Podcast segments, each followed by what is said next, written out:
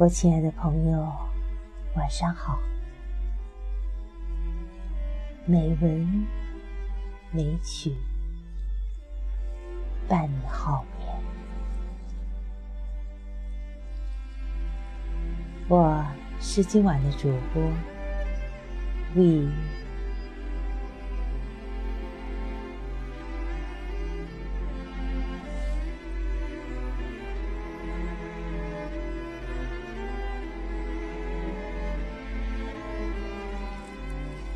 行走的意义，在于你必须与外界互动的同时，关照自己的身体。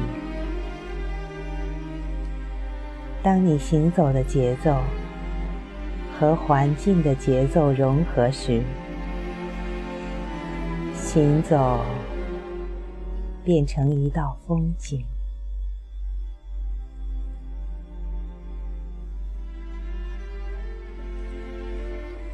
二零一六年，我走过了十九个城市，耗时四个多月的时间。有古韵犹存的徽州文化，有鲁苏豫皖四省交界的天下第一庄，有四季如春的昆明，也有豪迈奔放的。内蒙草原，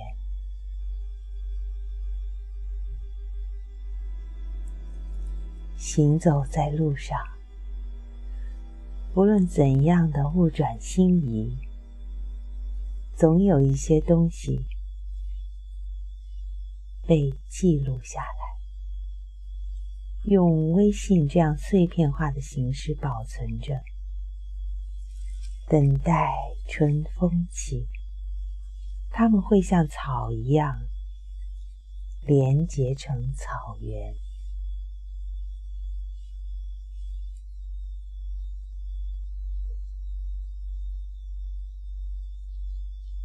今年，为了考察沙井文化，我来到了腾格里沙漠的尽头，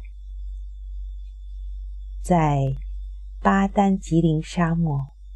和腾格里沙漠包围的地方，找到了沙井文化的发源地——甘肃省民勤县。我看到了在麒麟山脉的尽头，降落在那里的一片绿洲。今天。就让我们一起来谈谈沙井文化。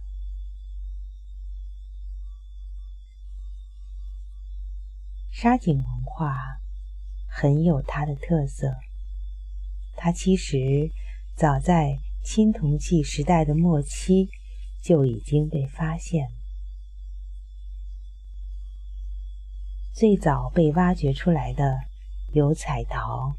石器、铜器和铁器等，陶器是袈裟红褐陶为主，陶质是粗糙的，但是都是手造，器型也非常的小，多半都是一些单耳罐啊、桶状杯啊，还有双尖耳的圆底罐。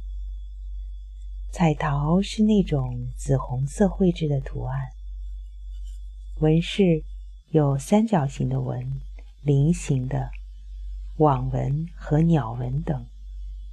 你会发现，其实古代人他们大部分会用他们身边的几何图形或者是动物的图形来做纹饰。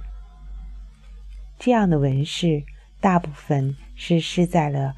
器物的颈部和肩部，在下面基本上是不做彩绘的。最有特点的，也是让我最感兴趣的，是沙井文化的建筑。现在，民勤县的很多土房子依然保存着那样的沙井文化的房屋。如果你到那里，会看到平地而起的、建成圆形的或椭圆形的泥土房子。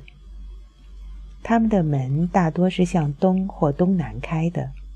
房屋里有灶、火塘或者是地炉，而且房屋的附近分布一些窖穴，主要是藏一些过冬的食物。大部分是平底圆筒状的。这样的房屋大概是为了在沙漠上防风沙吧。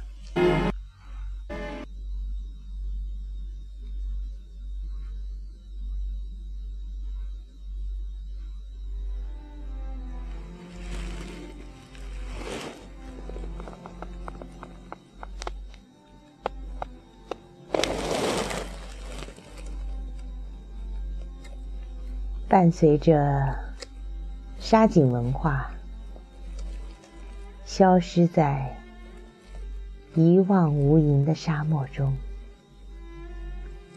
只留下串串驼铃声。现在生活在这里的人和我们内地差不多，不过他们的肤色偏黑。还有就是这儿的女人很有特点。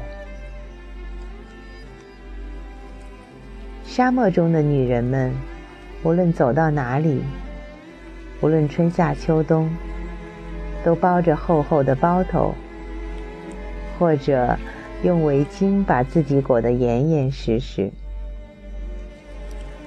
她们不像阿拉伯地区的人，穿一个黑色的长袍。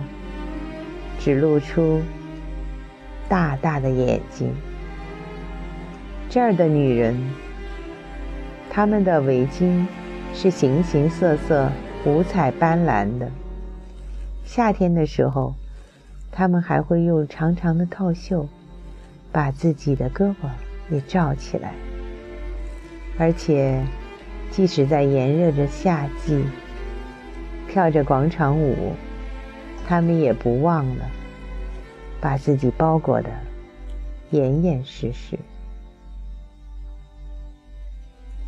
我跟这儿的女人开玩笑，我说：“你们有没有算过，你们每一年花在这张脸上的护肤品的钱，是不是少则可以买辆车，多则都够买一栋房子了？”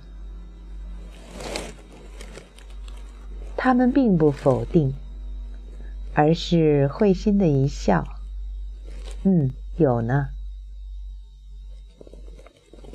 啊，女人呢？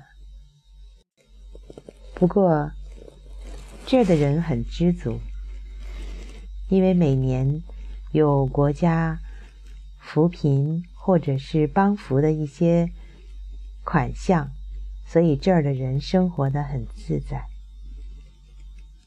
他们习惯了一年四季伴随着风沙的日子，他们也习惯了吃着自己养的牛羊，在一个慢慢的下班后的四五个小时的时光里，就那样聊着、耗着、熬着。等待着，天黑了又亮。不过，那种紫红色的、朱色的彩桃，却永远、永远的消失在腾格里沙漠的最深处。无影无踪了。